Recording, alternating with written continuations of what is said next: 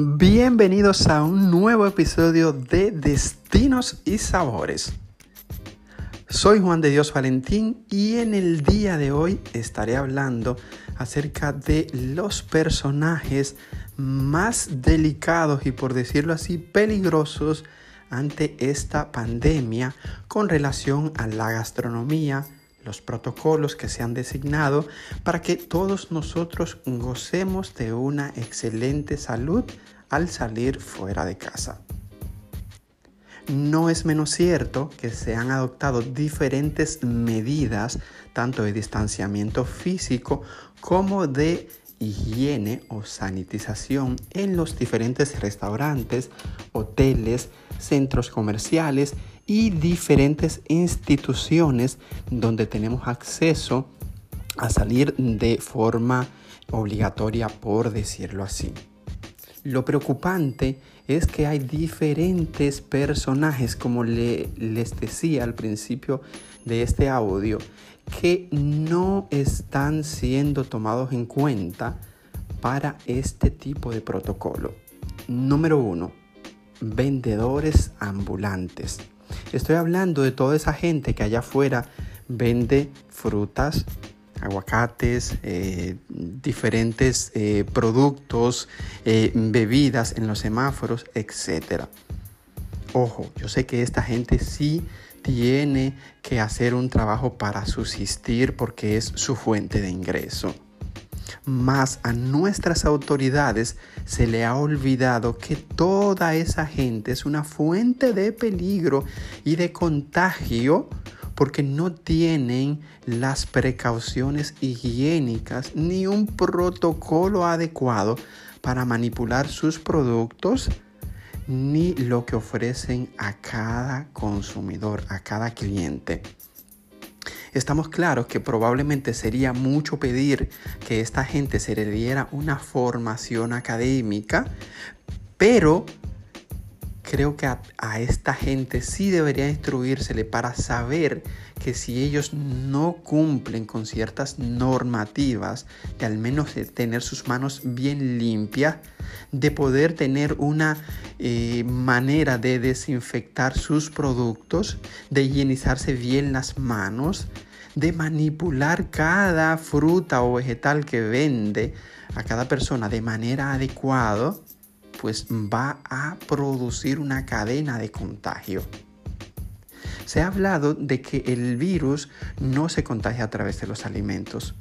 pero a través de las superficies sí puede el virus permanecer durante, largas horas. Es por esto que toda esa gente que está allá afuera brindando servicio en puestos de comida como número dos, los que tienen eh, en la calle y en ciertos puestos mm, muy rústicos vendiendo empanadas, vendiendo sándwich, vendiendo eh, comida ya preparada, no tienen ni siquiera un espacio donde poder lavarse las manos continuamente. Y sin especular, me voy un poquito más lejos esto incluye también muchos parques de food truck donde tampoco tienen un área donde poder asearse bien las manos, donde en muchos de los casos estos parques tampoco tienen baños adecuados para que el cliente vaya y al menos logre higienizar sus manos.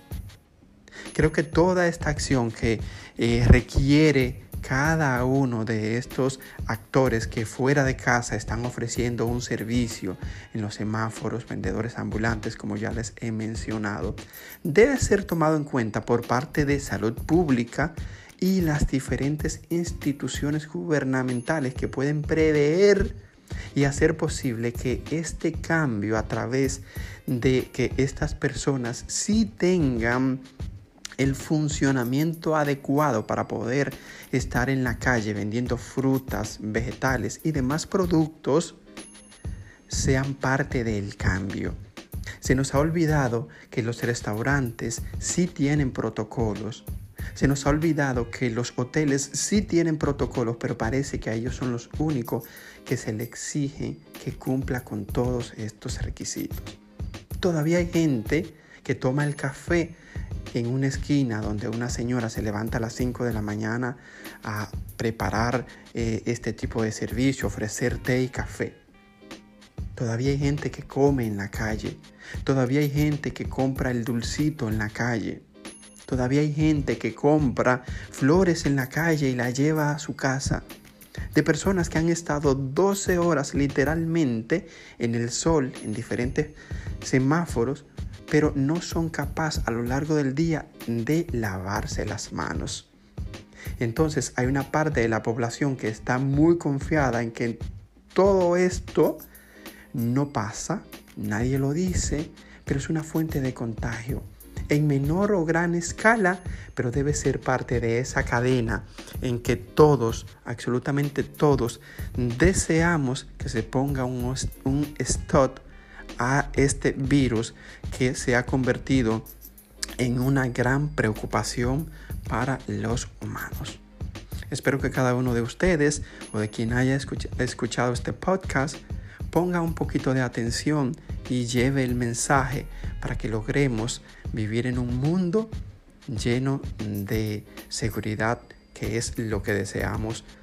todos en estos días.